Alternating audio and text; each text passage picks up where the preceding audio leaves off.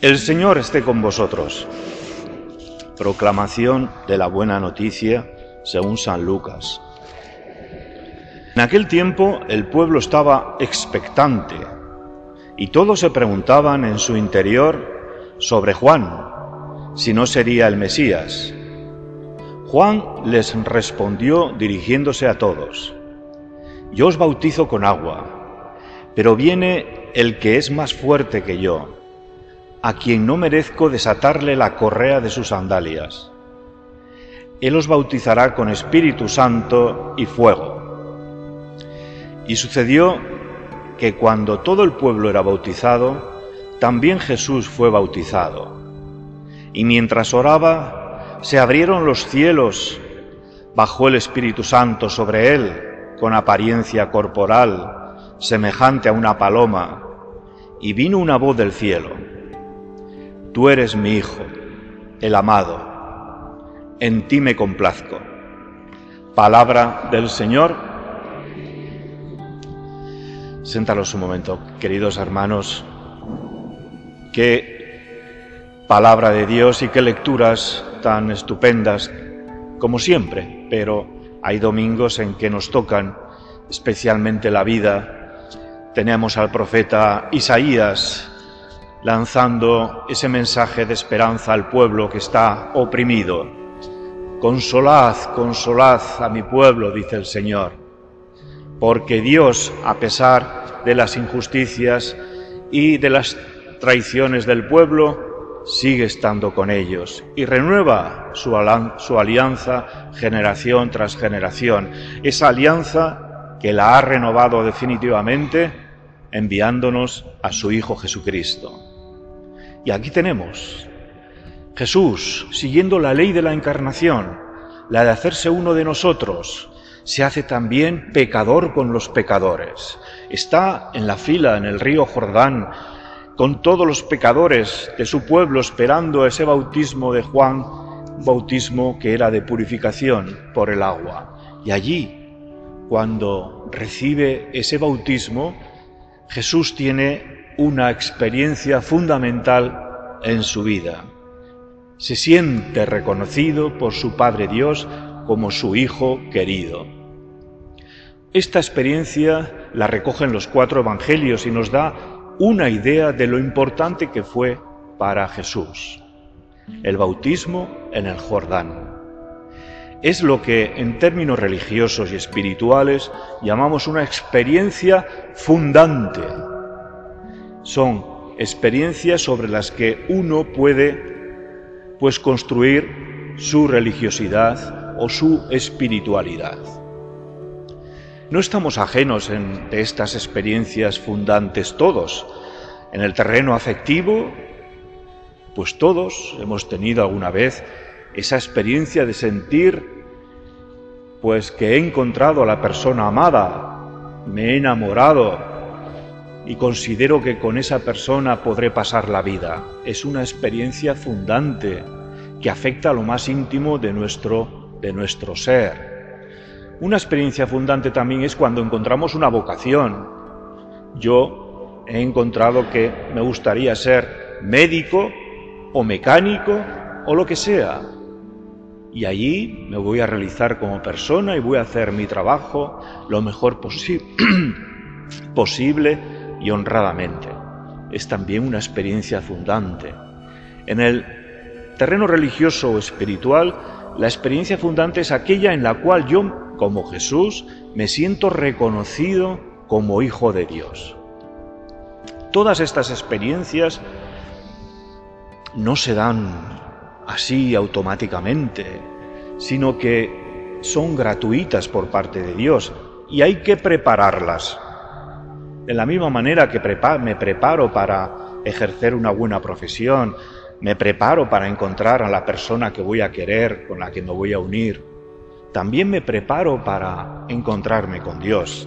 Lo dice expresamente el evangelista Lucas.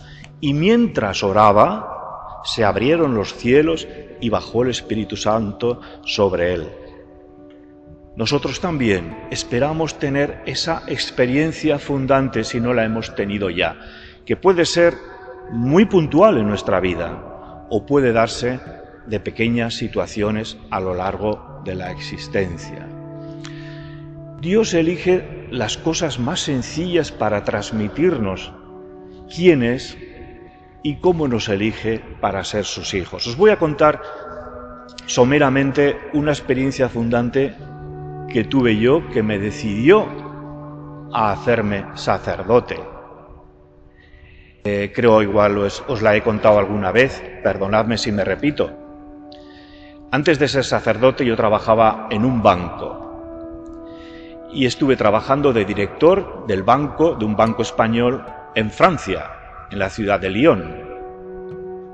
Sentía siempre en mi corazón que Dios me llamaba por algo, pero no lo tenía claro porque tenía un buen trabajo, etc. Y allí eh, trabajaba como director del banco con empresarios españoles y con emigrantes. Mandaban su dinero a España. Los empresarios españoles que tenían allí sucursales o se establecían allí para importar pues sus productos a los franceses. Conocí a un empresario que tenía una empresa de importación de frutas y verduras.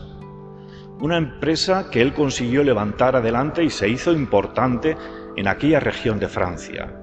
Servía a multitud de gente eh, que compraba esas frutas para luego llevarlas a los mercados o a las tiendas. Y era un hombre que tenía fama de ser especialmente serio y exigente.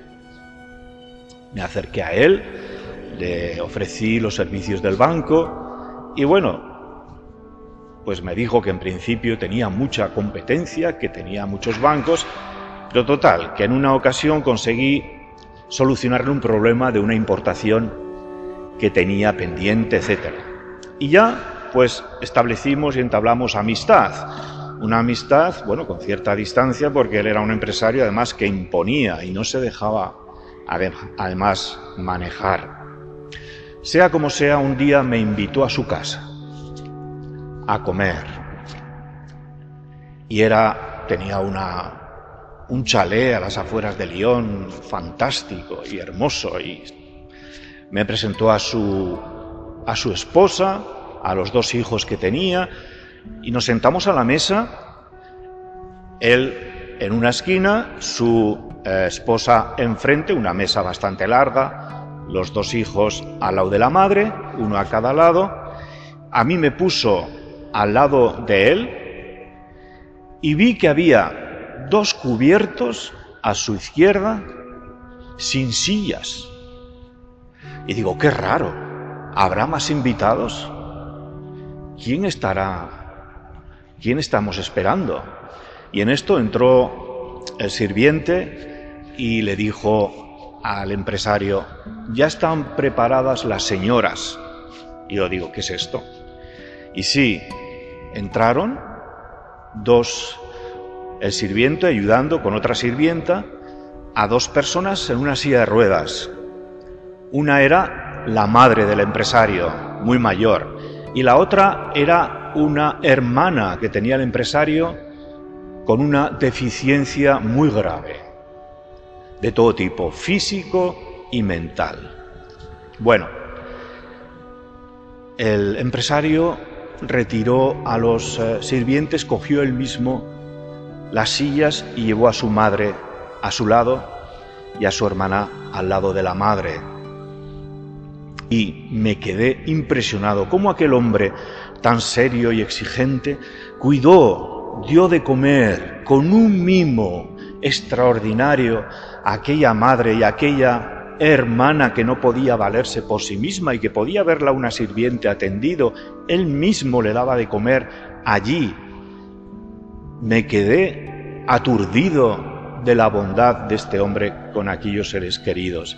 Y los hijos, además, y su esposa lo vivían con, con naturalidad. No perdían la calma por algunos grititos que daba su hermana.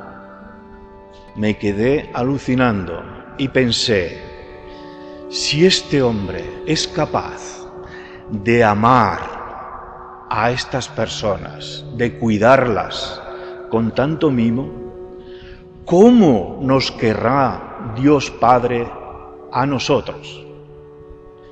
Ese pensamiento me vino así como una iluminación. Luego me fui a casa después de esa cena tan impresionante y tan sugerente para mí. Recuerdo que en casa estuve un buen rato llorando por esa eh, iluminación, pues yo no le llamo otra cosa, que había tenido de ver a aquel empresario ejercer de padre bueno, de hijo bueno, de hermano bueno, y me llevó directamente a pensar en Dios. Y en aquel momento ya dije, bueno, yo quiero conocer mejor a este Dios Padre. Y bueno, y allí empecé mis trámites, que costaron unos meses, para poder entrar en el seminario. Las cosas sencillas se vale el Señor para transmitirnos quién es y su verdad. Estemos atentos, queridos hermanos, que Dios pasa siempre por nuestras vidas.